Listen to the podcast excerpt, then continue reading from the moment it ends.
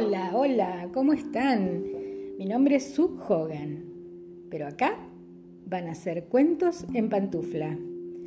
Van a ser cuentos para niños, para medianos, para grandes, para los que quieran escuchar un cuento antes de ir a la cama o si estás manejando o si estás solamente pensando o tomando sol. Así que te espero. Gracias por escuchar.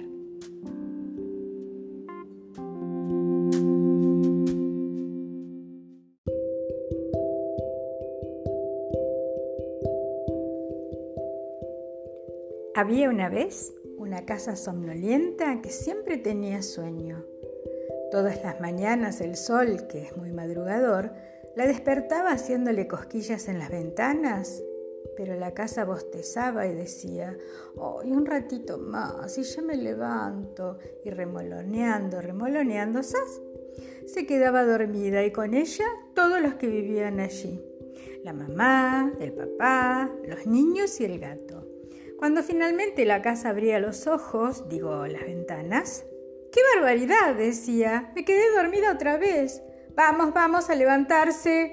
Y todos salían de la cama corriendo, para no llegar tarde, pero qué desastre. Con el apuro el papá se ponía un zapato de cada color, la mamá se olvidaba de sacarse la cofia de baño, los chicos no podían terminar de tomar la leche. De todas formas, ya no había nada que hacer. El papá llegaba tarde a la oficina que el dueño de la empresa le ponía una trompa más larga que la de un elefante enojado.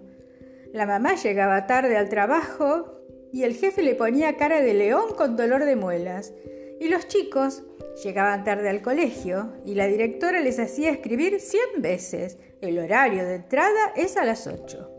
Y mientras tanto la casa dormía la siesta con el gato. Esto no puede seguir así, dijo un día el papá. Nos vamos. ¿A dónde? preguntaron todos. Nos vamos de vacaciones para descansar y dormir. Así se nos pasa el sueño. Y se fueron con las vanijas llenas de pijamas. Al principio la casa se puso contenta porque iba a dormir todo el tiempo. Pero la primera noche que se quedó sola daba vueltas para un lado, para el otro, cerraba un ojo, digo una ventana, y abría la otra, contaba ovejitas y se cantaba canciones de cuna. Arrorró la casa, arrorró mi amor,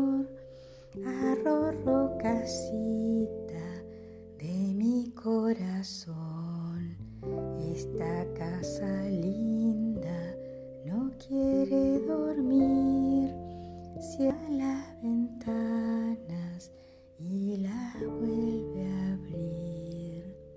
Pero nada, la casa no tenía sueño ni siquiera un pedacito. Y a la noche siguiente pasó lo mismo, y a la siguiente también, y así pasaban los días y la casa no se podía dormir.